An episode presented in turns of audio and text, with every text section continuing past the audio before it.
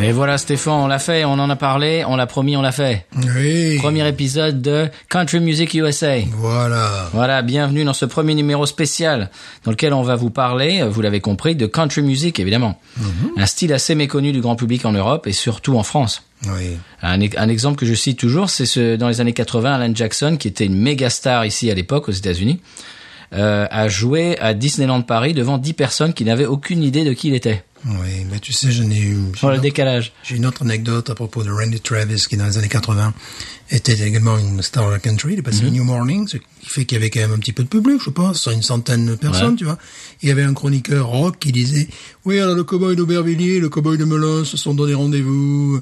Ouais, c'était de deuxième degré quoi. Voilà. À aucun moment, il parlait de la voix absolument extraordinaire de Randy. Travis. On va pas parler de Randy Travis dans le premier volume. Oui. Parce que euh, dans le premier volume, justement, euh, je, je suis content que tu me tiennes la pêche. On va faire les années 50, 60 et 70. Ah oui. Et deuxième volume, ça sera toi qui sera un peu plus, euh, qui connaîtra un, peu, petit, un petit peu plus. On fera 80, 90, peut-être 2000. euh, Et puis on, on parlera un petit peu de ce qui se passe en ce moment aussi. Oui, oui, oui. La oui. scène, la scène améripolitaine, euh, Oui. country alternative, outlaw country. Mais euh, donc aujourd'hui, on commence au, au tout début. Alors euh, une, une autre, euh, par exemple, une autre star de la musique euh, country, Garth Brooks, qui a vendu plus de disques qu'Elvis et les Beatles réunis aux États-Unis, Mhm. quasiment inconnu en Europe. Oui. Il peut se balader à Paris euh, Oui. tranquille. Bon, faut dire qu'il a un physique un petit peu passe-partout, il est vrai. Oui, S'il met pas oui. son chapeau, les, les boucles et compagnie, voilà. Oui, mais enfin, il se balade aux États-Unis, il se fait, il se fait harceler. Il se quoi. fait harceler, C'est une méga euh, ultra star. C'est une méga star. Je me rappelle une de ses interviews euh, euh, par la télévision française, car elle était malgré tout interviewée par la télévision Ouais. française. Et il disait que son euh, son sportif préféré, c'était Guy Dru. Guy Dru qui avait gagné la médaille d'or aux Jeux Olympiques de 1967. Ah bon? Là, je dis, tu pousses un peu. en termes de marketing, tu pousses un peu. Non, mais lui, il est très fort comme Oui, marketing. que hein. moi j'étais fan de Guy. Oui. Je courais comme Guy mais pas à la même vitesse. C'est un peu le problème. Non, mais Garth Brooks, c'est, c'est, c'est un. Oui, il- c'est-à-dire le gars, bon, c'est les Français qui viennent m'interviewer. Quel euh, lien je peux trouver avec ce pays? Non, mais Il il- a parlé de Guy Leroux. Oui, c'est, c'est un, c'est un, c'est un VRP, c'est un. Voilà. C'est un commercial. C'est le Garth seul Brooks. artiste américain country qui me parlait de Guy Leroux. quoi. Je sais qu'il a fait des études de commerce. Oui, oui, puis Voilà. ça se sent Ben évidemment. à peine. Et d'ailleurs, Guy Leroux, euh, Guy Leroux, oui, pourquoi pas, Guy Leroux, chanteur country, non? Non. Euh, lui, justement, Garth Brooks, Brooks. euh, non, on- pourra arrêter l'épisode de Garth Brooks parce qu'il a véritablement changé la donne. Oui, exactement. Et, pour moi, pour le pire. Bah bien sûr. Oui, c'était le début de la fin, hein, Brooks. Pour moi, c'était le début de la fin. Mais on va, on- là, là, on, on brûle les étapes là. Oui, non, mais On voit les étapes, Stéphane. On taquine. taquine. Alors, on va d'abord aborder assez rapidement les fondateurs du style, Oui. et puis on va vous présenter les artistes les plus marquants euh, pour nous, à travers les décennies et les différents mouvements. Alors, on va pas être exhaustif, Non, on va pas être Wikipédia, non plus. on va pas vous dire euh, où ils sont nés, euh, que ça c'est le, le- le nom de, je- le nom de jeune fille de sa maman et tout ça. Vous pouvez aller trouver ça sur internet très facilement. On va juste vous donner euh, les artistes marquants euh, qui sont toujours révérés, qui sont toujours de qualité. Parce qu'il y, y avait des, des modes à l'époque, euh, et puis maintenant tu réécoutes, ça fait un peu kitsch. Oui. Non, on va vous passer les trucs qui, qui, qui ont, qui ont traversé le temps, en fait. Oui, puis pas des 78 heures non plus. Non. Voilà, parce que, voilà, on va Alors, bah, les 78 heures, on- il faut commencer quand même par Jimmy Rogers. Oui, oui, oui. Jimmy Rogers, qui est en fait le fondateur du style, Mhm. qui est euh, par exemple le, le eh ben qui, qui, qui a commencé euh, le, le style country et qui, qui était une méga star. Ouais. Et c'est un, un peu comme les Beatles avec euh, tous les groupes de rock euh, des années 60, soix- euh, 70, 80. Mhm. Ils ont vu les Beatles à la télé, ça leur a donné envie de faire des groupes de rock. Oui. Et ben lui c'est pareil, Jimmy Rogers, ils, ils ont vu à la télé, ils ont écouté 78 tours et ça, ça a commencé les gens comme Ernest Tubb, dont, dont on va parler bientôt, c'était ils son idole. même pas vu à la télé, ils l'ont entendu à la radio. Oui. Voilà, c'était la radio. ouais. Ils ont entendu ça à la radio sur les 78 tours et, euh, et ben ça, ça a vraiment, euh, ça, ça, ça a donné envie à, à beaucoup beaucoup de gens de faire de la musique, Oui. comme les Beatles un peu plus tard ont, fait pour le rock, comme je viens de le dire. Alors on va, on peut écouter un petit extrait de Jimmy Rogers. Alors euh, donc euh, avec lui, avec la, lui et la Carter Family ont vraiment été les fondateurs du style. Oui. D'ailleurs ils ont enregistré ensemble. Mhm. Oui.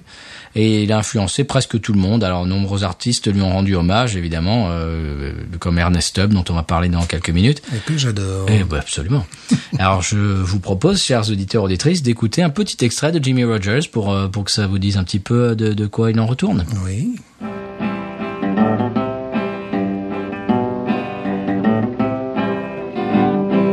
I had a friend named Ramblin' Bob who used to steal, gamble, and rob. He thought he was the smartest guy in town. But I found out last Monday that Bob got locked up Sunday. They've got him in the jailhouse way downtown. He's in the jailhouse now. He's in the jailhouse now. I told him once or twice to quit playing cards and shooting dice. He's in the jailhouse now. Et voilà, tous les fans des frères Cohen ont reconnu un des morceaux de la BO de Oh Brother Where Art Thou. Et donc c'était Jimmy Rogers avec He's in the jailhouse now, Bien sûr. qui a été repris euh, tant Par et Johnny tant. Cash notamment. Pour tout le monde. Pour tout le monde, oui. voilà. Oui, vraiment. Euh, C'est c'est l'étape de la loi un petit peu la country euh, Jimmy Oui, Rogers. Oui, un petit peu. oui. Avec le yodel et le yo. Une voix parfaite en plus. Là voilà. Alors Comme, euh, comme tu disais en off, il s'est un petit peu planté à un moment donné, mais hop, on oui, continue, on passe. on, Oui, on- voilà, ça. l'accord et c'est planté sur l'accord. Voilà, mais ouais, mais c'est pas grave. C'était avant, tu sais, les logiciels, Oui, et, voilà. l'autotune et Il tout n'y a, ça. pas de correcteur là, non. Non. Eh ben oui. Voilà, c'était Jimmy Rogers. Euh, donc, après Jimmy Rogers, euh, je pense qu'on pourrait parler de Ernest Tubb. Oh oui. C'était euh, Jimmy Rogers. C'est alors on va pas raconter l'histoire, mais c'était son idole, euh, Jimmy Rogers, Mhm. Ernest Tubb. Quand il était petit, il, il a vu à la télé, euh, dans les films, je crois, il était dans quelques films. Oui, oui, il y avait également les, cow les cowboys chantants. C'est Voilà, ça. il y avait des- voilà, c'est comme ça aussi que c'est développé. Sur Parce que Roy. Rogers a beaucoup pompé euh, Jimmy Oh, Rogers aussi. Oui, Voilà. bien sûr. Et là, euh, Ernest Tubb, tu sais qui, qui était son fan numéro un? Que euh, non. Toi? Non, moi, le numéro 2, Johnny Cash. Ah oui. Ah oui, Mais voilà l'affiliation. Voilà, j'ai une photo Jimmy de Johnny Rogers. Cash à côté d'Ernest Tubb, tu vois. Voilà. Bon, voilà. Jimmy Rogers, son, son idole, l'i- l'idole de Ernest Tubb, c'était Jimmy Rogers. Ouais. Il a commencé sa carrière euh, comme car- quasiment imitateur de Jimmy Mhm, Rogers. Est-ce que tu savais qu'il a eu une, il s'est fait opérer des amygdales? Et le, tu connais pas cette, cette histoire? À propos de qui? Ernest Tubb. Ernest Tubb, ah, non, non, non. Ernest Tubb était, avait la même voix, la même façon de chanter que Jimmy Rogers, que vous venez Ouais. d'entendre. C'était vraiment au début de sa carrière, son rêve c'était d'être euh, Jimmy Rogers, quoi. Et il s'est fait euh, opérer des amygdales. Le docteur lui a dit ne chantez pas pendant, alors je ne sais pas sa convalescence, à un mois, deux mois. euh, Surtout ne, ne, ne forcez pas votre voix. Et il n'a pas écouté évidemment. Et ça, ça a cassé sa voix. Oui. Et ça lui a donné son style, Oui, mais qui maintenant est Ernest Tubb. Oui, tant mieux, parce que bon, si on peut m'opérer les amygdales, que je la vois comme lui. un truc amusant par rapport à Ernest Tubb, c'est que bon, j'achetais des, des albums à bas prix en France qui étaient édités sur un, labo- euh, sur un label qui s'appelait Stetson, qui reprenait les enregistrements style vinyle. Et qui copiait les enregistrements des années 40, 50 d'Ernest Tubb et qui les proposait. C'est un label tout nouveau euh, qui était à Londres. Et euh, mon- lors de mon premier voyage aux États-Unis, j'étais à Houston. Je vais bon manger dans une cantine avec des Mexicains et tout ça. Basané avec le sombrero sur le nez. Ah, c'était ça, tu sais. Alors, comme un imbécile, moi, je me la fais à la française. C'est-à-dire, je commençais à vouloir goûter de tout. T'imagines, j'aurais pu devenir obèse. Non, il faut prendre un plat dans ce cas-là. Oui. Mais bon, j'étais un peu idiot, quoi. Heureusement, c'est emporté. Et euh, c'était au mois de juin, donc il commençait à faire très chaud au Texas. J'étais euh, à l'extérieur, à l'extérieur sur une terrasse. Et il y avait euh, donc deux enceintes. Et j'entends Ernest. Waouh. Et là, je me dis, c'est pas possible. Je, suis au pays. dans un rêve, quoi. J'étais dans un rêve, là, vraiment, tu vois, C'était où ça? Ah oui, c'était c'était à Houston, c'était Ok. à Houston quelque part, tu sais, dans la banlieue industrielle Bien de sûr, Houston, tu vois, où tu devais pouvoir manger pour 15 dollars euh, à satiété. Ah, tu te pètes le ventre. là. Tu te pètes le ventre, C'est tu ce vois. que c'est ce que j'ai fait la semaine, le week-end dernier d'ailleurs. Et c'était pas de la nourriture, c'était la nourriture d'ouvriers, tu vois ce que je veux Ouais. dire, voilà, de, de travailleurs. Mais ce qui m'avait, ce qui m'a totalement surpris, c'est qu'il il passait en fond sonore. Ernest Tubb, c'était normal. Voilà. Eh bien, on va l'écouter tout de suite, Ernest Tubb. Oh que oui.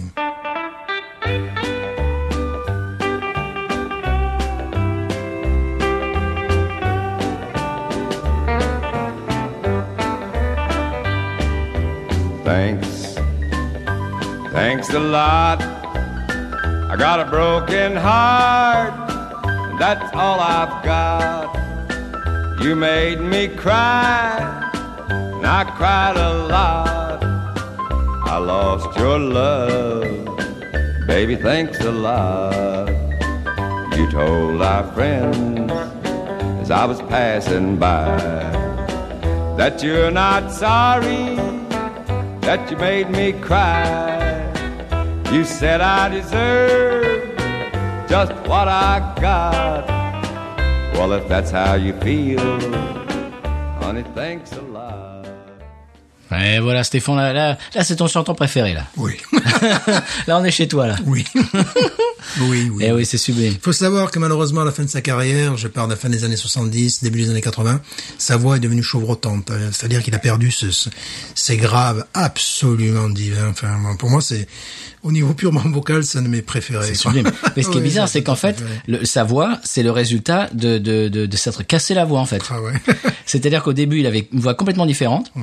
Il s'est cassé la voix et il a, il a dû se réinventer son style. Oh, ben, et le style qui s'est réinventé a euh, influencé tout le monde. Johnny Cash, Ah oui. euh, etc., etc. On en, euh, alors, chers auditeurs, si vous connaissez Johnny Cash, on va, on va pas vous, vous introduire à Johnny Cash. Vous avez peut-être entendu un peu ce grain de voix euh, très grave. Oui, Eh ben, ça vient de là. C'est là, c'est là où il a chopé Johnny Cash. Ah oui, mais moi, Fan- le grand fan d'Ernest Tubb, Johnny Cash. oui, oui, moi, Ernest Tubb, enfin, j'ai des albums, il peut chanter le gospel, il peut chanter ce qu'il veut. Il chante le bottin. euh, oui, oui, oui, moi je suis un fan absolu de cette voix sublime. Eh bien, Qui on- m'émeut des années après encore. ben je vois, je vois ton ton œil qui qui qui frise. Qui rougeoie. ah, putain. Voilà. Et donc, euh, Ernest Tubb, ça, on, on peut on peut tra- translater euh, très facilement sur Hank Williams, qui ils étaient euh, peu- Oh, du même au même moment. Oui, oui, oui, oui, oui. un, un des hits de d'Ernest Tubb, je crois que c'est son premier hit, c'était euh, Walking the Floor Over You. Oui. Et ben Hank Williams a, a chopé euh, walk, You walk the floor. Il a chopé l'expression walk the floor. Et d'ailleurs, il, il le taquinait Ernest, euh, Hank Williams taquinait Ernest Tubb en disant ah, j'ai- chopé. Et c'était ça un grand hit. J'ai volé ton expression, j'ai volé ton euh, ton ton hook et euh, ton refrain et je- j'en ai fait un hit. Et à chaque à chaque fois, il se, savoir qu'un c'est peut-être avant Presley, euh, la, la- la plus grande star aujourd'hui encore aux États-Unis. Ah, Mais c'est le c'est le James Dean de, de la country. Oui, parce que j'ai j'ai vu la dernière fois en ville, il y avait un gars euh, qui devait avoir à peu près mon âge, il avait un t-shirt sur Hank Williams. C'est comme si tu baladais en France avec un t-shirt de, de George Brassens. Oui, voilà, Voilà, c'est ça. Voilà, c'est vraiment ça. De Georges Brassens, je dirais plutôt que c'est Johnny Cash. euh, Ouais, c'est vrai, c'est vrai. Ouais. Mm.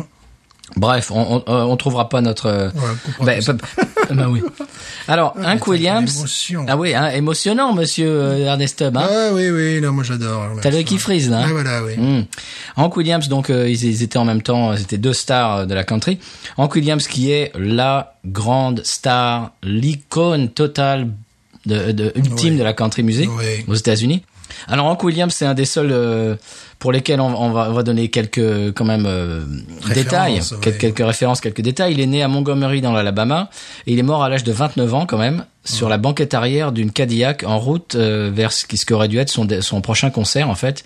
Il est mort sur la route. Je crois que c'était le 1er janvier ou c'était c'était par là. C'est ça, oui, oui. Et ils sont arrivés le, le, chau- c'est le chauffeur qui le conduisait. Ils sont arrivés à destination. Le type il s'est retourné et il s'est il s'est rendu compte qu'il était mort. En fait. Et euh, alors pff, bon, il avait des gros problèmes d'alcoolisme. euh, voilà, il c'était euh, ce qu'il chantait en fait, c'est il chantait sa vie quoi. Ouais. C'était pas un poseur quoi. Non. Il est considéré comme un des par- vraiment le parrain euh, du style. Euh, on compte plus les reprises de ses morceaux, c'est des, des centaines de milliers de, de reprises quoi. Oh, oui. Alors je conseille le coffret euh, CD The Complete Hank Williams. Euh, vraiment c'est c'est c'est un coffret à avoir et et on s'écoute un petit morceau. Ouais. Tu J'ai voulais une- dire quelque j'ai chose une anecdote. Vas-y, vas-y. bon, la première fois que je suis allé à Nashville, moi j'étais gamin, j'avais à peine plus de 21 ans. J'étais au bar, je discutais avec un gars, un japonais. Alors j'ai fait, vous êtes là pourquoi Vous êtes là pour pour le plaisir, pour le business? Alors il m'a fait, non, non, je suis là pour le plaisir, mais aussi pour le business. Et en fait, ce qu'il faisait, c'est qu'il récupérait des vieux enregistrements de Hank Williams pour après les sortir sur CD. Et après, on les a eu en Europe, on les a eu aux États-Unis. Waouh C'était ça son boulot, c'était de trouver des enregistrements radiophoniques, des euh, démos de Hank Williams, ce que ce que tu appelles toi des paix de mule. des paix de mule, voilà. Et le gars, c'était son boulot. Hank Williams sous la douche. Voilà, donc euh, voilà, et le gars m'expliquait ça, tu vois. euh, J'étais complètement effaré. Et puis quelques années après, effectivement, j'ai vu ça sortir sur, Wow. euh, sur- voilà, sur- en Europe, au Japon évidemment, aux États-Unis. Voilà. Ah, C'est super ça. Eh oui, Donc on, on peut on, s'éc- on va s'écouter un petit morceau d'un Williams. oh oui.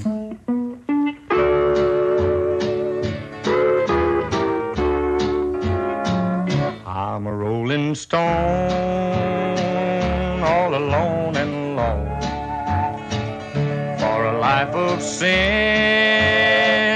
I have paid the cost. When I pass by, all the people say, just another guy on the lost highway. Just a deck of cards and a jug of wine. And a woman's lies makes a life like mine. Oh, the day we met,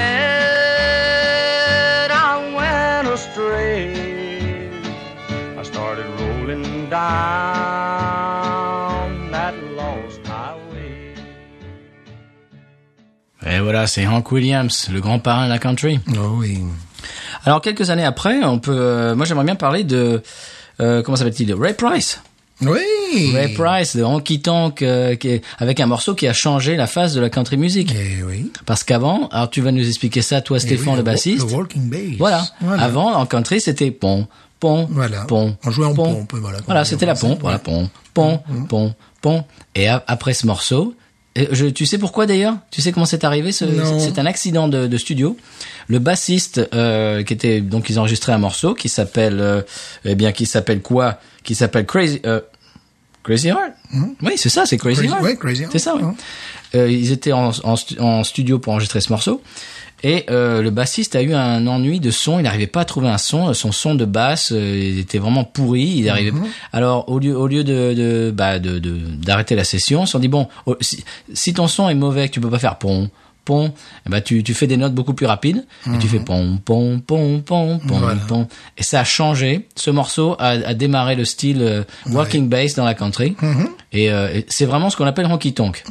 Le pur honky tonk. Honky tonk, c'est quoi? C'est de la musique pour faire danser les gens Dans les bars. dans les bars. Musique électrifiée parce que bon voilà, il fallait quand même euh, pouvoir jouer au-dessus justement des conversations des gens. C'est ça, pour faire danser les gens, pour faire danser les travailleurs. Ouais. Le vendredi soir, le samedi soir, qui, qui, qui sortent pour pour boire et pour danser, etc. Et, et, et pour rencontrer l'âme sœur, euh, qui, qui sait, et pour vraiment pour danser. C'était c'est comment ça on appelle ça le, le, le two step. Two steps, c'est vrai, le two Et donc le honky tonk, là, si vous entendez le terme honky tonk, c'est de la musique country faite pour danser. Voilà. Et en plus, évidemment, les danseurs euh, écoutent la basse. C'est pas la batterie C'est qui ça. c'est La basse et la batterie Ouais. qui déterminent le rythme. Voilà, surtout la basse en fait pour les, les pas. Et j'ai une autre anecdote. Oh, euh, monsieur.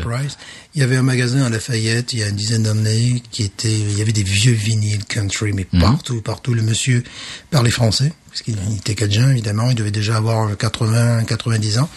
Et il me disait, mais Ray Price, oh, chaque fois qu'il vient à Lafayette, je le connais, on ferme le magasin, et puis il vient avec son bus, là, il se gare là, et puis on discute du bon vieux temps. Moi, j'étais là, oui, d'accord. Ah bon voilà, d'accord. Ouais. Merci monsieur. Merci, monsieur. voilà. Eh ben on écoute Ray Price avec Crazy Heart, un morceau qui a fait euh, qui a fait date oui. dans l'histoire de la country. Now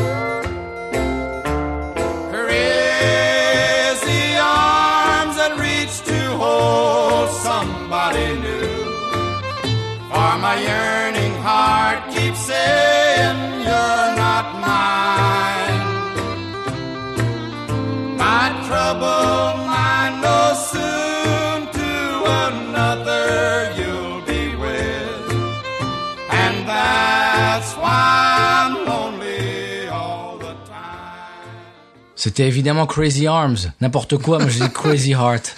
C'est le c'est un film Crazy Heart, c'est voilà. pour ça. Non, Crazy Arms évidemment, Oui, qui a été oui. repris par tout le monde.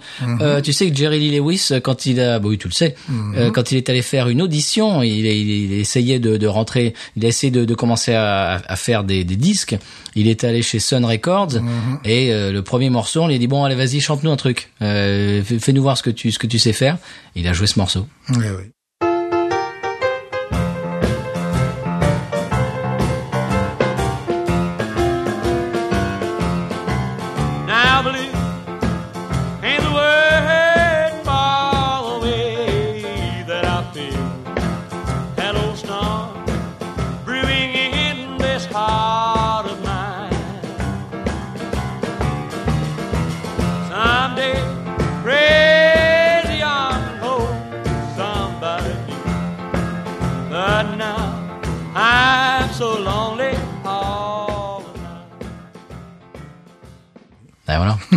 Ça a été repris par euh, pff, des, des milliers et des milliers de gens. Euh, voilà, donc c'était c'était pour représenter un petit peu Ray Price euh, et puis le, le, le son honky tonk de Nashville. On peut en parlant de Nashville, euh, on peut faire un petit comment dirais-je, on, on peut parler de Nashville pendant un moment. Puis après, on va faire distinguo, on va faire, on va parler d'un autre endroit aux États-Unis où ils faisaient une musique country un petit peu différente. Donc Nashville, c'était vraiment, c'était, c'était le système. Oui. C'est-à-dire que quand tu quand tu étais euh, quand tu signais un contrat euh, pour être chanteur à Nashville, tu tu bah en fait les, le, le- le- la maison de disques dé- décidait des chansons euh, que tu allais chanter, décidait du producteur qui allait produire euh, les sessions, décidait des musiciens. En fait, c'était enregistré. Les, le, tu, étais une voix et tout le reste était euh, bah, discrétion de, de- du label. Donc, ils enregistraient avec les musiciens euh, du label dans les dans le studio du label avec le producteur du label et puis les chansons. Donc, tu étais en fait, tu étais pieds et poings liés. Euh, tu tu avais tu avais aucun euh, comment dirais-je tu avais Aucun t'avais t'avais pas le choix tu pouvais pas dire euh, tu pouvais pas écrire une chanson et vous la rachanter ça c'était impensable Non. donc c'était un système comme ça c'était une espèce d'usine Mhm. avec des, des, des musiciens de très haut niveau des très des très bons euh, arrangeurs et des, et des, studios de haut niveau mais euh, le chanteur était une espèce de de pion quoi Ouais, Music City. C'est ça. Music City, ça reste comme ça aujourd'hui. Hein. Bah complètement. Oui. Donc tout à l'heure, on va faire un petit peu le pendant, on va on va expliquer le, le- de- des gens qui se sont un peu opposés à ce système, mais pour l'instant, on va rester dans le système. Alors, on va écouter euh, une chanteuse qui a qui a influencé, euh, on va dire toutes les chanteuses country qui sont arrivées après elle, Patsy Cline. Bien sûr.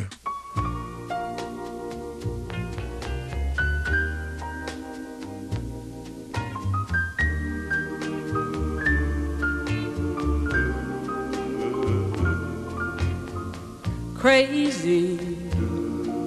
I'm crazy for feeling so lonely. I'm crazy, crazy for feeling so blue.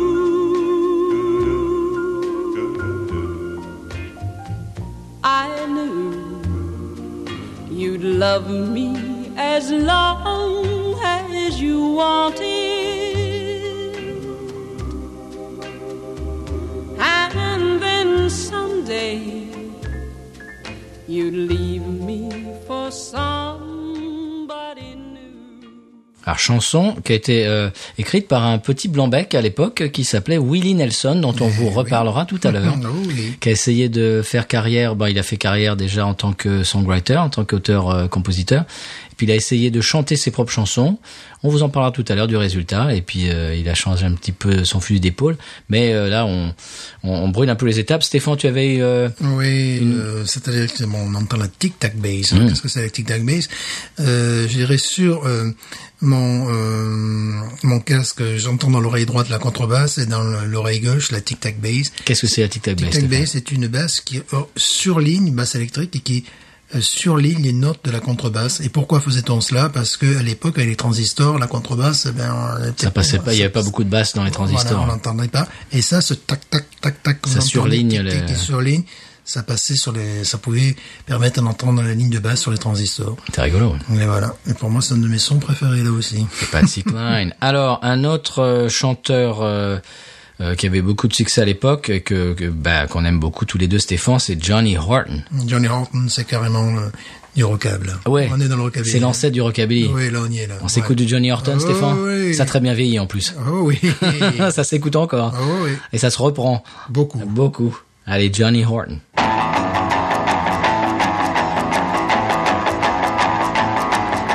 The fiddles are squeaking, the guitars are speaking, the piano plays a jelly roll.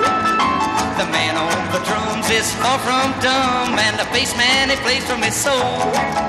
The tables are quaking and your nerves are shaky, but you keep on begging for more.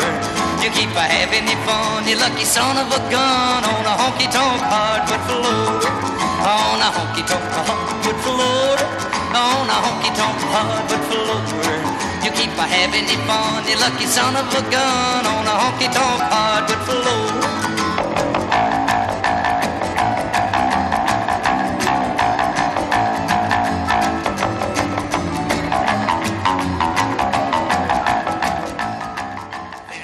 Eh oui, Johnny Horn, ça c'est du tout bon. On pourrait écouter ça en entier, mais Oui. on a tellement de morceaux à passer aujourd'hui qu'on peut, on peut pas s'attarder là-dessus. J'étais surpris par une chose, euh, c'est-à-dire que dans, dans les Walmart, je m'attendais pas aujourd'hui encore, il y a toujours une compilation de ce gars-là. Et ben parce qu'il a chanté euh, Battle of New Orleans. Qui, est, qui est un, qui est un classique du genre. Donc je pensais que c'était quelque chose tu sais, pour les rockabilly européens, tu vois, quelque chose. Eh bien, pas du tout. Ah non. Tu vas dans le Walmart du coin, même aujourd'hui encore. Pourtant, il y a beaucoup moins de, de CD qui. Oh largement, il y en a quasiment plus. Eh bien, tu trouves, il y a toujours un CD de Johnny Horton. Alors on vous le conseille, Johnny Horton, c'est il y a vraiment des morceaux extraordinaires. Si vous aimez le rock and roll, le rockabilly, euh, C'est les tables de la loi. c'est ça. C'est c'est c'est c'est le début, c'est le début. Ah, ouais. On parlait tout à l'heure de Nashville avec euh, des productions Nashville avec Patsy Cline. Je voudrais passer une autre euh, production Nashville avec un gars qui s'appelait Jim Reeves. Oui. Là vraiment, c'est euh, le summum de du son Nashville des- des années 50. Et justement, pour pour faire un, un contraste, juste après ça, pour pour faire un contraste sur euh, sur un autre endroit des États-Unis qui produisait de la, de la musique country, mais qui se qui, qui est en opposition. Ouais. Et juste avant, vraiment, on va vous montrer la production Nashville dans les studios sublimissimes avec les musiciens hors pair de, euh, de Jim Reeves. On en parle après.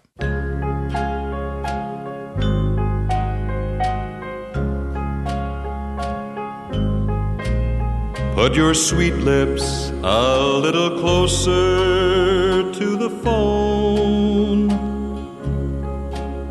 Let's pretend that we're together all alone. I'll tell the man to turn the jukebox way down low. And you can tell your friend there with you, he'll have to go. Voilà, donc vous l'avez compris, euh, production super propre avec Oui. des avec des chanteuses, avec des Extrêmement bien léché. Ah, c'est sublimissime. Oh, le gars chante sublimement. voilà.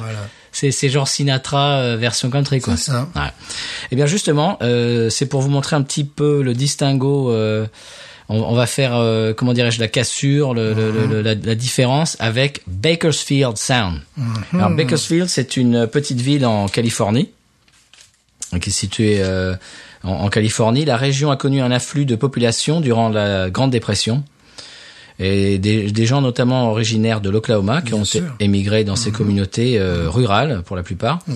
pour travailler dans les, les, les, les champs et puis euh, plus tard dans l'industrie du pétrole. Et euh, donc on a affaire à une population euh, qu'on qu'on appelle aux États-Unis blue collar, c'est-à-dire les cols bleus, euh, ouvri- des ouvriers en Ouais, français. des prolos, quoi. Voilà, c'est ça, euh, une population ouvrière. Des gens qui travaillent dur euh, dans les emplois assez pénibles et qui ont besoin de se distraire le vendredi et le samedi soir. Et donc ils vont boire et danser dans les honky tonks dont on parlait tout à l'heure, des bars dans lesquels euh, jouent des groupes live. Dans les années 50, la musique en vogue, euh, bah, c'est évidemment la country music.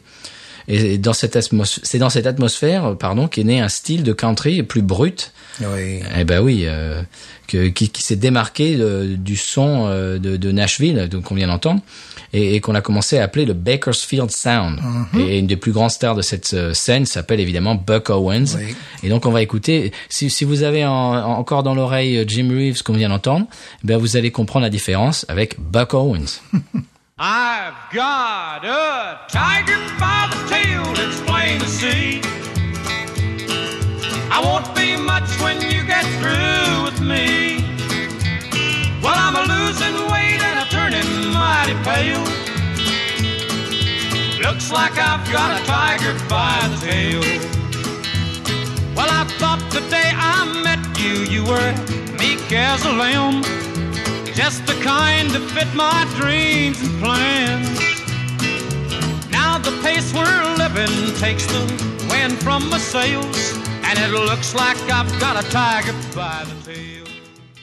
Donc vraiment euh, aux, ant- aux antipodes. Oui. C'est- C'est-à-dire que c'était c'est c'est Buck Owens c'est un gars qui est bah, qui a commencé à jouer dans les dans les bars où j'imagine il y avait des bagarres il y avait il y avait des, Oh des oui. gens bourrés et il fallait se faire entendre par dessus ce son là donc on entend l'énergie de la musique et puis la simplicité quoi c'est ça ça coupe comme un couteau quoi Ouais. c'est-à-dire que là on a entendu Jim Reeves avant avec les avec des des des, des, Des chœurs, avec des des chœurs des violons. cordes des trucs bien hein. sûr. Eux, c'était deux guitares, c'était presque, c'était rock'n'roll quoi. Mais c'est du rock. Oui, c'était oui, deux oui. guitares, une batterie, une basse, euh, éventuellement une pédale style, et puis, et puis on y va quoi. Et on, veux on- parler de, de la batterie, ce style sec, très particulier. ouais. c'est- c'est la musique qui coupe comme un couteau quoi, Voilà, avec le Charleston qui est, euh, comment dirais-je, qui, qui est fermé. qui est fermé. Mhm. Et puis on tape dessus, là, tac, tac, tac, tac, tac, ce qui fait quelque chose d'assez, d'assez sec. Voilà.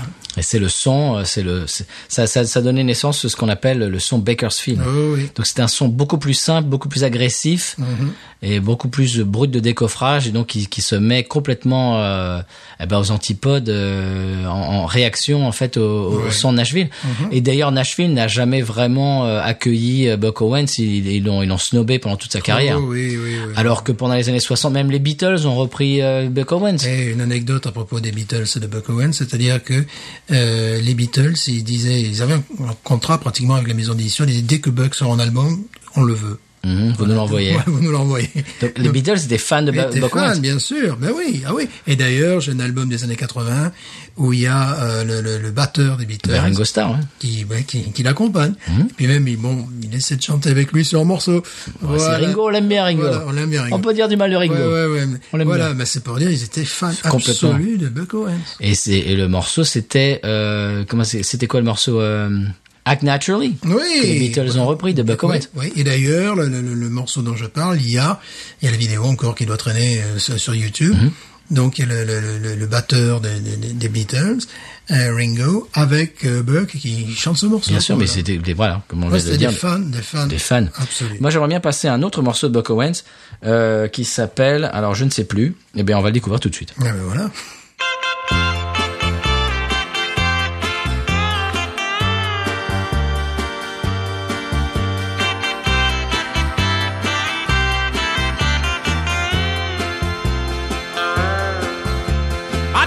Transistor radio comes from far away.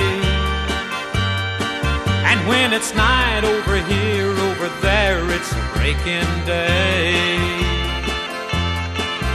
I remember all the good times I had a walking in the sand. With the beautiful girl that I met made in Japan. The beauty of her face was beyond my wildest dreams. Like cherry blossoms blooming in the mountain in the early spring. As we walked by the river and she softly took hold of my hand. That's when I fell deep in love with the girl made in Japan. Et voilà, c'est Made in Japan. Évidemment, Stéphane, on voudrait écouter tout le morceau à chaque fois, mais Oui. c'est C'est un morceau que je me repassais en boucle parce qu'il y a une espèce de euh, la fin du morceau t'autorise à remettre au départ, Ah. tu vois. Et en fait, on- on- je, je faisais un peu, un peu le distinguo avec le son de Nashville, avec les les les, les, les sections de, de, de cordes. Mais en fait, là, c'est le guitariste Don Rich, en fait, qui jouait euh, de, de- du violon et qui s'est enregistré deux trois fois, qui qui s'est harmonisé lui-même. C'est pas du tout euh, des, Non. des, des, des violonistes de session, c'est le guitariste Don Rich. Donc voilà, c'est pour vous donner un petit peu le goût euh, de Buck Owens et si vous si ça vous plaît, eh ben allez-y, euh, jetez-vous. De toute façon, euh, tous les artistes seront répertoriés dans les notes de l'émission. Vous aurez tous les noms avec comment ça s'écrit, etc. pour pouvoir les fouiller si ça vous intéresse. Voilà. Alors ça, c'est le son Bakersfield. Un autre ténor du son Bakersfield et puis qui a fait une longue carrière jusqu'à il y a pas longtemps. euh, il est mort il y a pas longtemps. C'est Merle Haggard, Stéphane. Merle Haggard. Merle Haggard, c'est c'est un grand, un immense de la country. Oh oui. Alors euh, donc il est, euh, il est, je crois qu'il est originaire de l'Oklahoma quand il était petit et je crois qu'il a émigré en en Californie, avec ses parents. Ouais. Oui, oui, oui, comme beaucoup de. Donc la migration dont on parlait tout à l'heure. Donc il est en plein dedans. Et euh, donc ben on, on peut passer un, un- un morceau tout de suite. Il, il a une, une, écoute, une carrière qui, bah, qui va des années 60 jusqu'aux années 2000, Oui. 2010 Ah presque. oui, oui, oui, oui, 50 ans de carrière sans aucun Voilà. problème. Donc on peut passer un morceau ou deux et puis je te propose euh, de, de se retrouver après. Oui.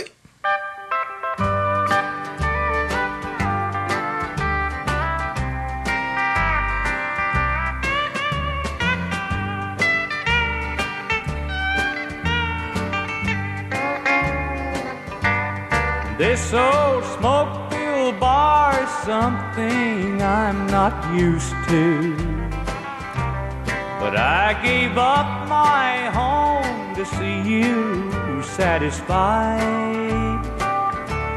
And I just called to let you know where I'll be living. It's not much, but I feel welcome here inside. I've got swinging doors, a jukebox, and a bar stool. And my new home has a flashing neon sign. Stop by and see me anytime you want to. Cause I'm always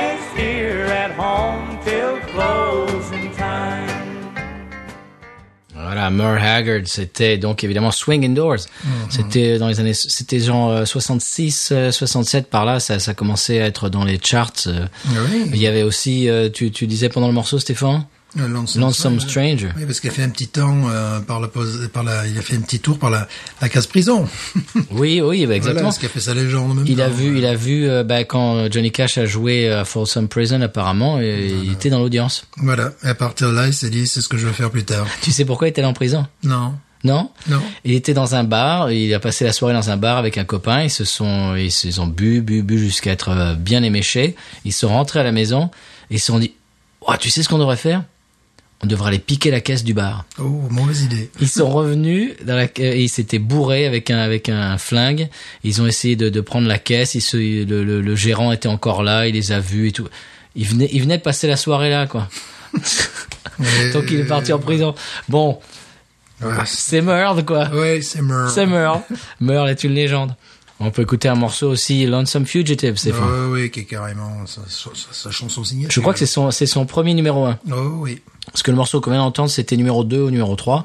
Et celui-là, c'était vraiment véritablement son premier numéro 1. Ouais.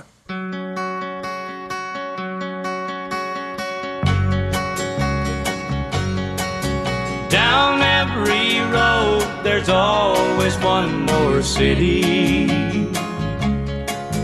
I'm on the run, the highway is my home. I raised a lot of cane back in my younger days. While Mama used to pray my crops would fail.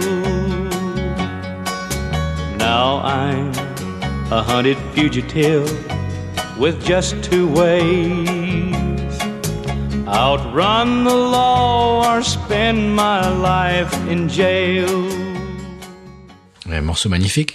Euh, moi, il y a un morceau que je voulais passer, c'est euh, Working Man Blues, qui est un morceau que je joue souvent avec mon groupe, Oui. avec James Burton à la guitare, James Burton qui jouait avant avec euh, Ricky Nelson Oui. Et qui était euh, en studio euh, pendant très longtemps dans les années 60, euh, même 70 et après les années 70, il était le guitariste de Elvis Presley quand même. Et moi, monsieur, je l'ai rencontré, monsieur James Burton. Ah. Et je je sais pas ce que je lui ai dit parce que j'étais avec un copain et il dit alors qu'est-ce que j'ai dit je sais pas de quoi j'ai parlé avec lui j'étais tellement ému je ne sais pas et le copain je crois qu'il m'a raconté un peu la, la- la conversation qui a dû durer euh, 15 secondes je je ne sais plus ce que je lui ai dit j'étais trop ému on écoute monsieur euh, James Burton qui est le guitariste euh, country Ouais.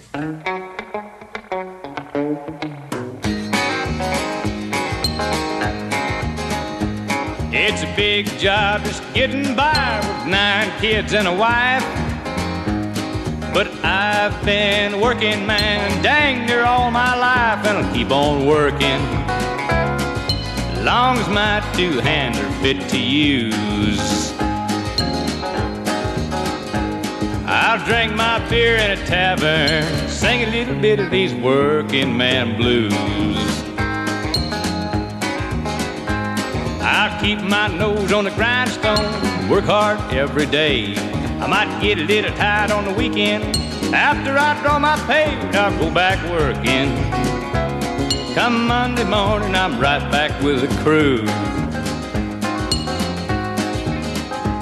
I drank a little beer that evening, sang a little bit of these working man blues.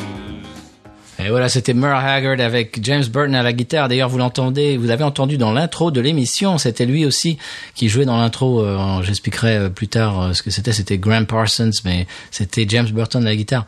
Alors Stéphane, tu sais le son ping Oui. qu'on entend, ça fait c'est genre de pioche. Voilà. Mais ils ont fait ça avec un cendrier en verre et je crois que c'était avec euh, genre un couteau à beurre ou un truc genre ping.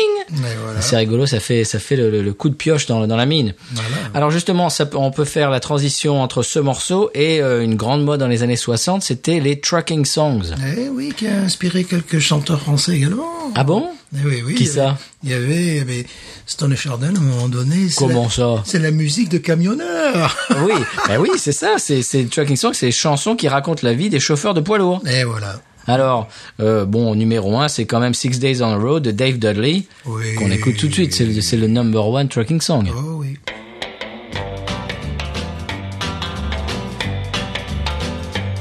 When I pulled out of Pittsburgh, rolling down that eastern seaboard. I got my diesel wound up and she's a running like I never before. There's a speed zone ahead, well, all right. I don't see a cop in sight. Six days on the road and I'm gonna make it home tonight.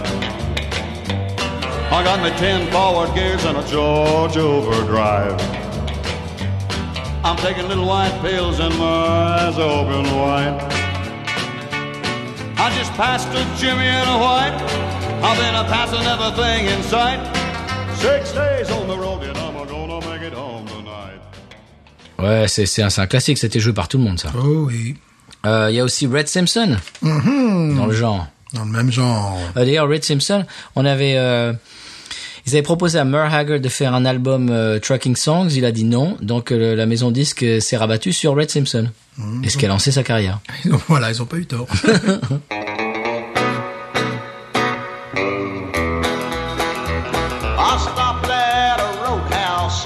Texas. Was a little place called Hamburger Dance.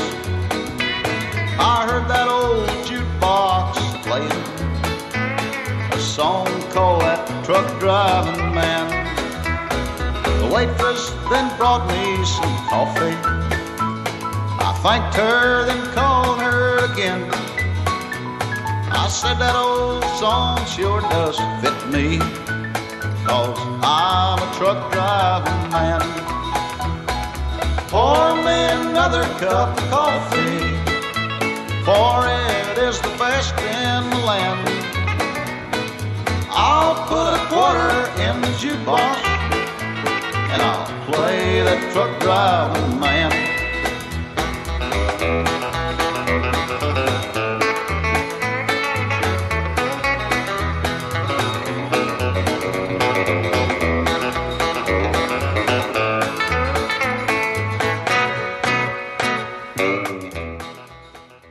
Ça, c'est un classique, Stéphane. Oui. Red Simpson. D'ailleurs, beaucoup de ces morceaux, euh, Merle Haggard qu'on vient d'écouter, euh, même Buck Owens, tout ça, il y a beaucoup de ces, ces morceaux qui ont été enregistrés non pas à Bakersfield, mais euh, à Hollywood, dans le, les studios Capitol. Oui. qu'on voit euh, quand on voit Los Angeles, c'est une espèce de le, le, le, le, le bâtiment est rond. Oui. Ouais. Euh, Si, si vous avez vu des photos de Los Angeles, vous connaissez le, le building Capitol. Euh, dans le style, euh, on fait aller un, un troisième, il y en a un, petit- il y en a un petit peu plus. Stéphane, je vous mets quand même le Allez, trucking song. Allez-y. Allez, je vous mets Dale Reeves. Doo doo doo.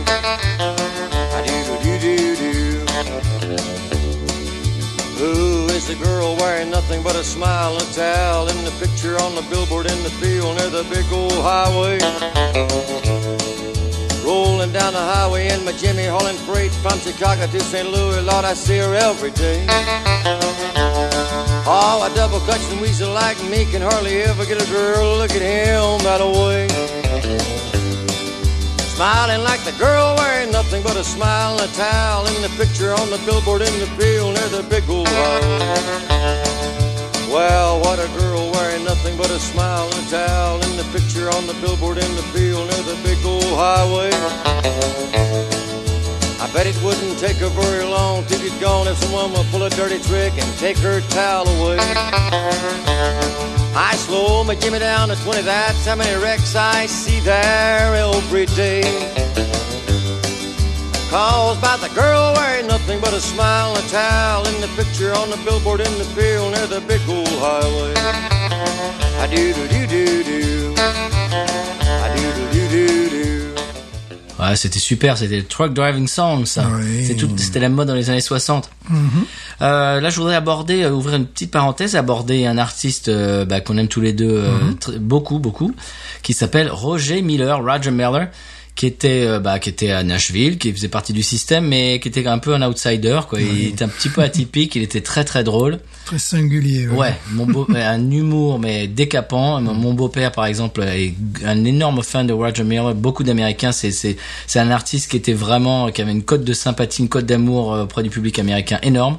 Et on va passer euh, tout d'abord euh, bah, son plus grand succès, puis euh, et puis deux trois autres après. T'es t'es prêt?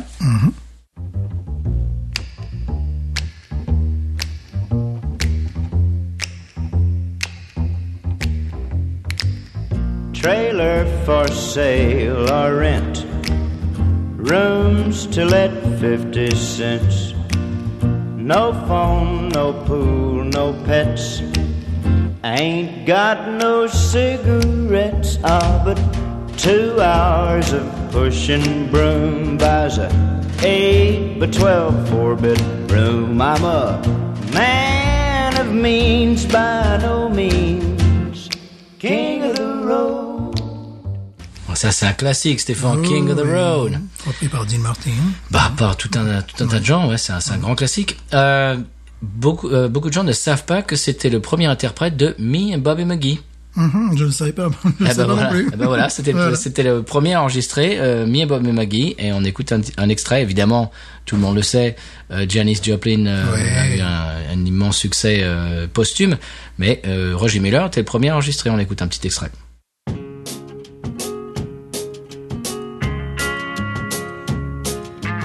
Busted flat in Baton Rouge, heading for the trains. Feeling nearly faded as my jeans. Bobby thumbed a diesel down just before it rained. Took us all the way to New Orleans. I took my harpoon out of my dirty red bandana and was blowing sad while Bobby sang the blues. With them windshield wipers slapping time and Bobby clapping hands, we finally sang up every song that driver knew. D'ailleurs, est-ce que tu connais l'anecdote euh, de l'endroit où on vit, euh, qui est en rapport avec cette chanson, Stéphane? Je le crois, oui. C'est euh, Chris Christopherson dans les années 60. Il avait pris un, je crois qu'il avait pris un avion. Pour, en fait, il travaillait euh, à Port-Fourchon, euh, qui est ben, qui est juste à quelques bornes euh, au sud de chez nous, quoi. Oui, oui, Il travaillait là, il travaillait dans l'indus- l'industrie pétrolière. Et euh, il avait pris un avion, je crois qu'il a amené à Baton Rouge ou à New Orleans, je crois que c'était Baton Rouge. Et en fait, il a conduit, euh, il avait une voiture, il a conduit de Baton Rouge jusqu'à Port-Fourchon, qui est à peu près deux heures et demie, Oui, deux heures et demie, presque trois heures. trois heures, ouais. Et en fait, il a commencé à, il était en train de conduire tout seul euh, et il a commencé à avoir euh, une inspiration, Busted Flat in Baton Rouge parce qu'il était à Baton Rouge, et, euh, Waiting for a Train, bla bla bla. Et euh, quand il est arrivé à destination, trois heures plus tard, il avait la chanson.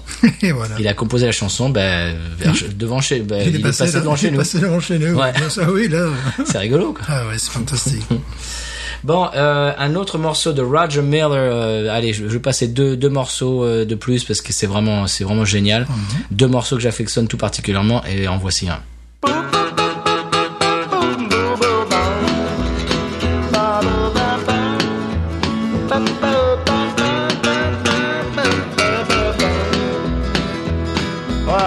sit a high, getting ideas. Ain't nothing but a fool to live like this. Out all night, running wild. Woman sitting home with a month old child. Dang me, dang me. They ought to take a rope and hang me high from the highest tree. Woman, would you weep for me? One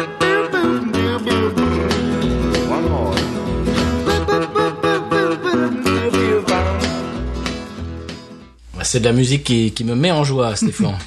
Un grand classique de la musique américaine. Grand classique. Euh, et aussi un dernier morceau de Roger Miller. Euh, si pour pour les fans de- des, des films et de l'émission euh, Jackass de MTV à l'époque dans les années début des années 2000, Euh, ils ont fait un film, Jackass the Movie, ils en ont fait deux ou trois. Et, euh, et en fait, Johnny Knoxville, qui est un des, bah, un, un des membres de l'équipe de, de Jackass, de, de, la télé, de, l'émission de télé, est grand fan de, de, musique euh, country. D'ailleurs, il a son émission euh, sur euh, la chaîne euh, Sirius XM Outlaw Country. Et dans un des films, il y a ce morceau, pendant que je sais plus ce qu'il fait comme bêtise, et il y a ce morceau, et j'adore ce morceau.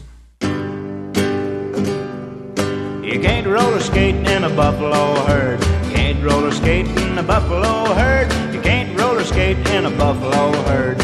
Can be happy if you've a mind to. You can't take a shower in a parakeet cage. Can't take a shower in a parakeet cage. Can't take a shower in a parakeet cage. But you can be happy if you've a mind to. All you gotta do is put your mind to it. Knuckle down, buckle down, do it, do it, do it. Well, you can't go swimming in a baseball pool. You can't go swimming in a baseball pool. You can't go swimming in a baseball pool. Happy if you've a mind to.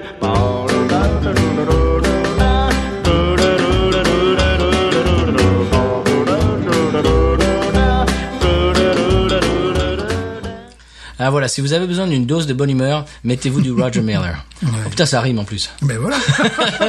Bon, bon, alors là, Stéphane, on va passer au- euh, à un mouvement euh, qui, qui nous est très cher. Oui, oui, oui. Les outlaws, les hors-la-loi. Les outlaws. Les outlaws. Voilà. Eh bien, les outlaws, pourquoi, est-ce- pourquoi est-ce qu'on dit hors la loi?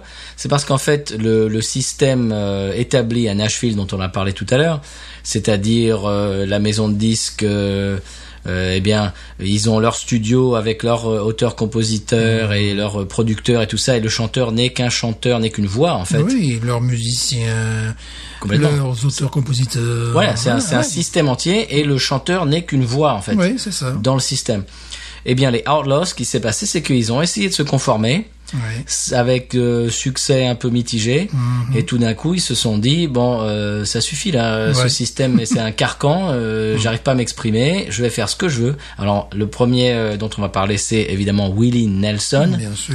Willie Nelson euh, est un, un auteur-compositeur qui a eu beaucoup de succès dans les années 50. Il a écrit des chansons qui ont été des hits euh, par Patsy Cline, Crazy, etc.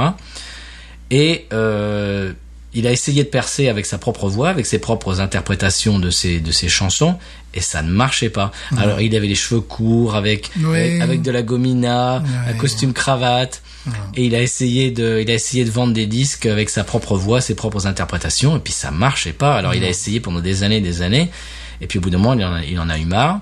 Il s'est dit allez je m'en vais, je rentre chez moi au Texas, euh, j'ar- j'arrête de me couper les cheveux, de me mettre de la gomina, je me laisse pousser les cheveux, euh, cost- costard cravate, j'en ai marre, je me remets en t-shirt, en jean et en basket, et je joue mes chansons avec euh, des, des musiciens que je choisis moi.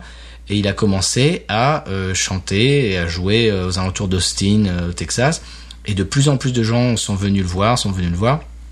Et ce qui est très rigolo, c'est qu'il a réussi à marier un public redneck, Oui. vraiment conservateur, euh, allez avec le, le- allez le cliché du chapeau de cow-boy avec les bottes, etc. machin, euh, qui vote bien à droite, etc. Et les hippies Oui. avec les cheveux longs, qui votent à gauche, qui fument de la marijuana et tout ça. Et de- au bout, d'un moment, son, son public a commencé à être complètement euh, hétéroclite avec Oui. ces deux formes de public qui coexistaient, ce qui, ce qui n'est jamais arrivé avant. Oui. C'est-à-dire les, les rednecks et les, et les, hippies, c'était vraiment des ennemis euh, mortels. Oui. Et puis au bout d'un moment, ils ont commencé à se dire ah ben on aime la même musique, on aime Willie Nelson. Tout le monde aime Willy. C'est ça, exactement. Et ça continue toujours d'ailleurs. Euh, en 2019, euh, c'est tout, Willy est toujours vivant. euh, merci, merci, on est content. Et il continue. Alors il commence à prendre position. Maintenant, il prend des positions politiques à gauche. Beto O'Rourke. Oh oui, même, et alors même également pour le, je dirais pour l'écologie, complètement. très engagé. Oui. Et alors ces, ces auditeurs qui sont plus de droite disent bon enfin. Oui, mais, tout, mais tout le monde aime Willy. Donc, Mais oui, voilà. si vous saviez pas que Willy est de gauche, euh, vous avez rien compris au film. Oui, quoi. puis après, après ils s'en foutent. quoi. Oui. Ils sont- voilà, ils disent, oh mais quand même, puis après ils s'en foutent. Puis c'est. Willy, quoi. Voilà, c'est Willy. C'est Et ça. donc on va écouter un morceau et on se re- on s'en reparle après.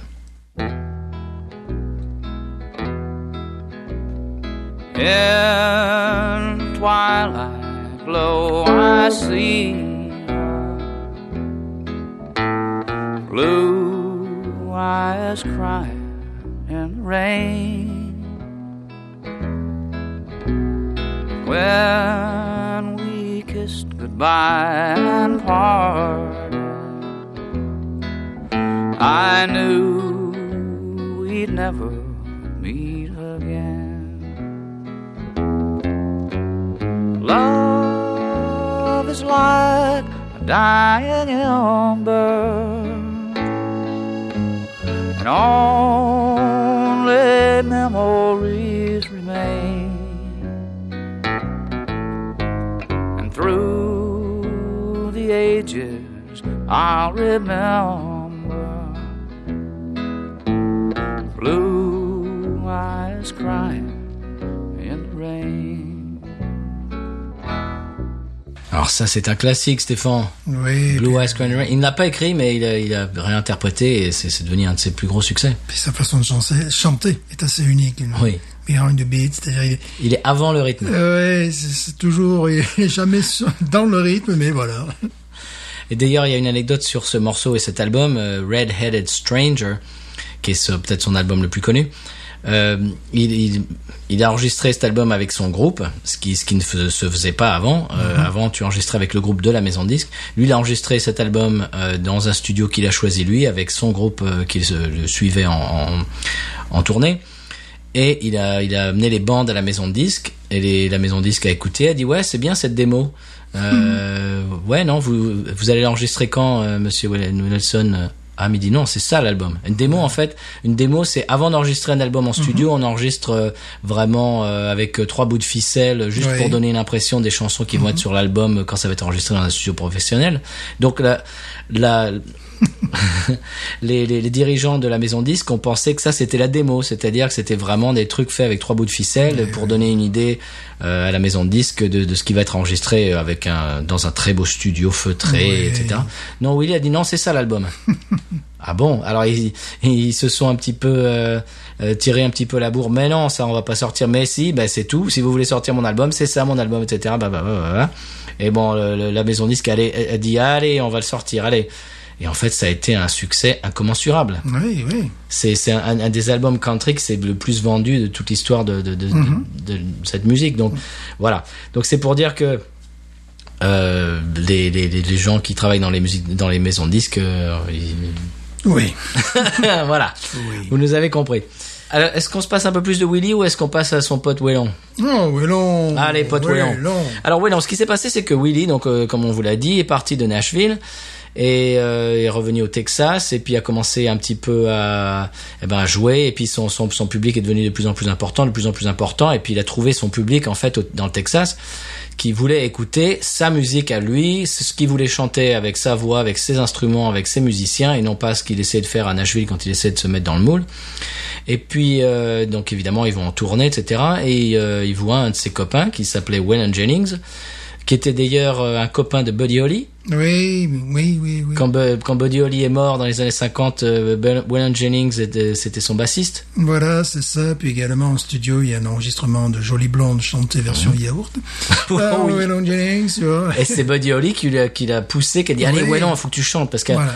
l'époque, à l'époque, il était euh, DJ de radio, il était euh, animateur radio euh, Mhm. dans le l'est, le- l'ouest du Texas. Ils étaient dans le même patelin à peu près. Oui. Et ils étaient potes et, et Buddy Holly a dit à Wellon, allez, il faut que tu enregistres un morceau, il faut que tu enregistres un morceau. Ouais. Il a dit, tiens, il faut que euh, pourquoi t'enregistrerais pas ce morceau cajun, joli blanc Et euh, évidemment, il a pris en yaourt Wellon. Voilà, c'est pas resté une œuvre d'art, c'est resté, Pas du tout. dirais, une œuvre testi- esti- testimoniale, je vais le dire, pour les fans de Buddy dont je suis. Donc voilà. Absolument. et donc, en fait, après, il l'a emmené en, en tournée. Et puis, le, le, le fameux jour où euh, the, the day the music died, euh, quand Ouais. Buddy Holly est mort. En fait, dans, dans l'avion fatal, devait être Waylon Jennings était un Oui. un, des musiciens qui devait être là et il a donné sa place au Big Bopper. Ouais. Tout ça pour dire que Waylon Jennings c'était pas c'était pas un nouveau, c'était pas un fresh face, euh, Non. c'était pas un blanc bec. Ça faisait un moment qu'il jouait. Il était lui aussi dans le dans le carcan de Nashville.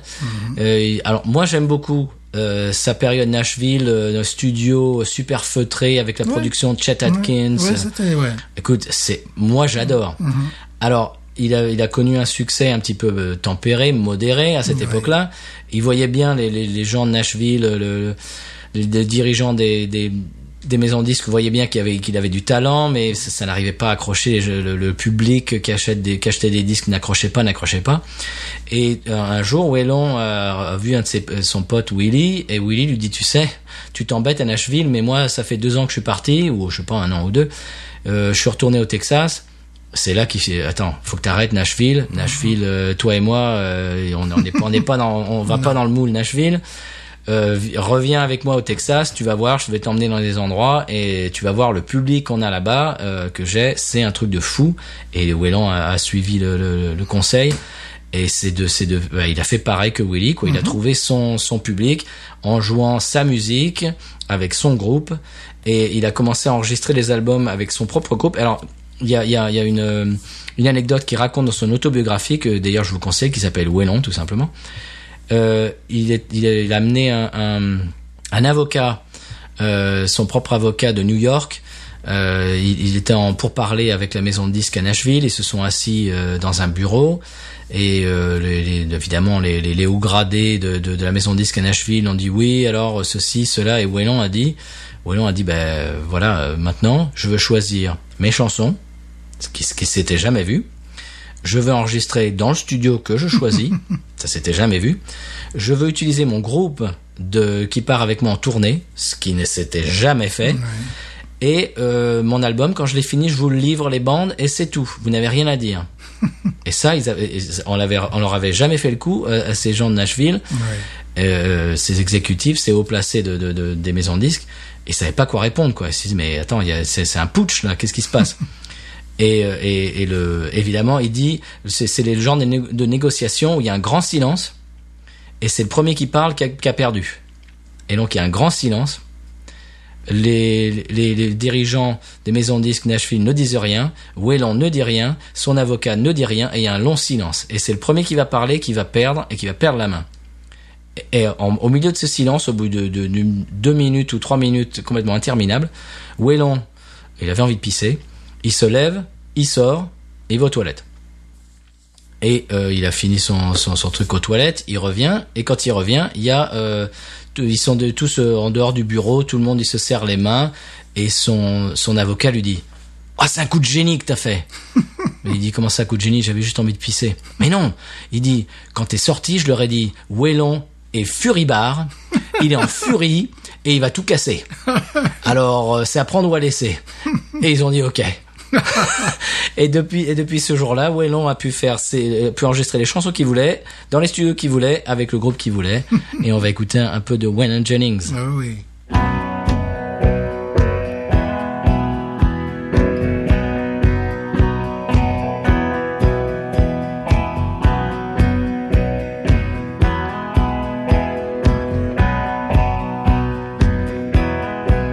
Lord, it's the same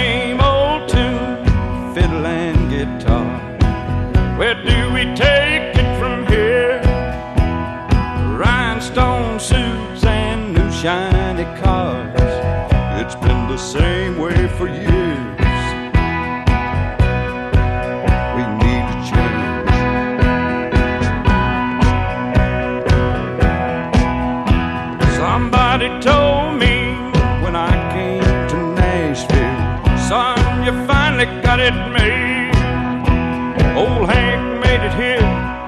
We're all sure that you will, but I don't think Hank done it this way. No, I don't think Hank done it this way. Look at.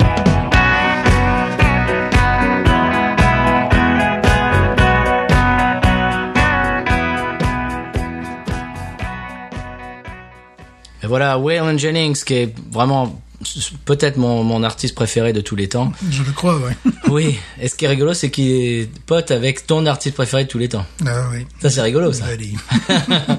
Eh ben oui, euh, Waylon a changé le game, quoi. Comme on dit, le podcast Oui, game. ouais. Lui, il a changé le country music game, quoi. Oui, oui. Il a, il a complètement re- re- redonné la donne. Et à partir de ce moment-là, les artistes ont pu être euh, libres de- d'enregistrer Mm. ce qu'ils voulaient enregistrer. Il a, il a, il a, il a cassé ce carcan et euh, très, très important dans, dans l'histoire de la musique euh, country. Comme on disait, pédale grosse caisse, basse. Complètement. Mm. Pédale grosse caisse basse. Mm. Oui. Voilà. Parce qu'avant, c'était pas ça le son. Oh c'était dans les mythes et dans les voilà. et dans les aigus. Et lui, il a fait bon. Il, il a, Ouais. il a pris une espèce de, de, de rock and roll, de Ouais, bon, de backbeat. euh. Voilà. Euh, alors, ce qui est rigolo, c'est que moi j'ai découvert euh, que c'était un artiste a- assez tard parce que euh, j'ai grandi avec Sheriff et moi peur, Oui. mais je ne savais pas que euh, le type qui chantait le, le générique de début et de fin de Sheriff et moi peur, c'était un vrai artiste. Ah oui. Parce qu'en fait, dans les années 80, euh, il y avait des tas de séries américaines et puis le- la chanson genre l'homme qui tombe à pic et tout ça, c'était c'était pas c'était pas des vrais chanteurs qui avaient une carrière. Non. C'était genre ils avaient euh, ils prenaient un, un chanteur euh, hop et puis ils faisaient un, un générique de télé Oui. puis c'est genre genre Bernard Minet quoi. je veux Voilà, dire, dans- voilà. Dans l'homme qui tombe à pic, c'était d'ailleurs l'acteur. Bah, c'était Lee Majors. Ouais, oui. Lee Majors, il savait Oui. aussi chanter quand même. Oui, donc c'est pas mal c'est- un mauvais exemple. Mais enfin, il a, il a pas eu de, de, de chanteur, carrière. non, euh, pas vraiment. Voilà. En tant qu'acteur, oui. Et quand, quand j'ai euh, déménagé aux États-Unis, j'ai réalisé que le, le type qui, chante la chanson de euh, Chérie fais-moi peur, en fait, c'est un vrai artiste qui a Oui. fait, je sais pas combien, mais il a, il a fait les albums, il a commencé dans les années 50, puis il a fini en 2002 quand il est, quand il est mort, quoi, en fait.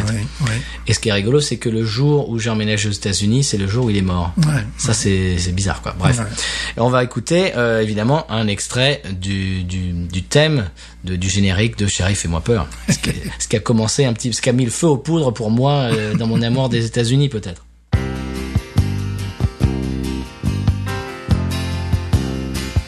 just a good old boy, never meaning no harm.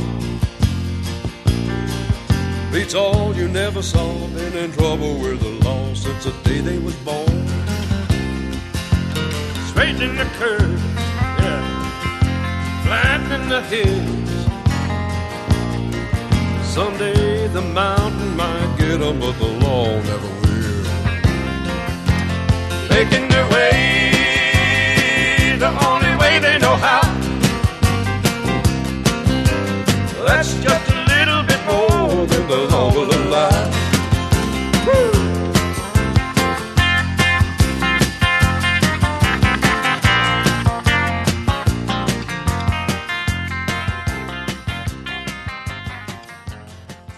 Voilà, ça me ramène à mon enfance, ça. J'étais sur le canapé familial et je regardais Chérie, fais-moi peur. Moi, j'avais déjà les bottes. Et mes parents devaient se dire, qu'est-ce qu'ils regardent? Mais qu'est-ce que c'est débile comme série? Bravo le service public. Bravo le service public.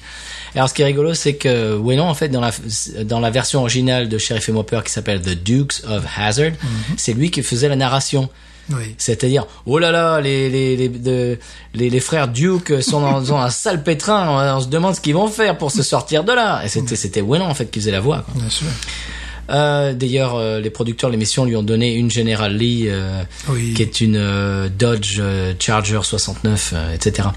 Bon ben euh, voilà, euh, on voulait euh, vous remercier d'avoir écouté ce premier hors-série Country Music USA. On espère que ça vous a plu, que ça vous a donné envie d'écouter, de fouiller un petit peu dans ces artistes et, et ces courants musicaux euh, qui nous plaisent beaucoup. Et euh, on a quand même un cahier des charges pour le pour le volume 2 qui va être Mouse. Oui, parce que ça, je l'ai je l'ai vécu en direct. Voilà, alors Stéphane, là, Oui. moi, ce que je vous ai raconté, ce qu'on vous a raconté, c'est un petit peu des, des recherches et puis du, eh ben, comment dirais-je, de l'archéologie musicale. De l'enfance aussi. De l'enfance, de l'adolescence, euh, mais là 80, euh, Là, 90, c'est- Stéphane, tu vas nous parler de, du vécu. De moi.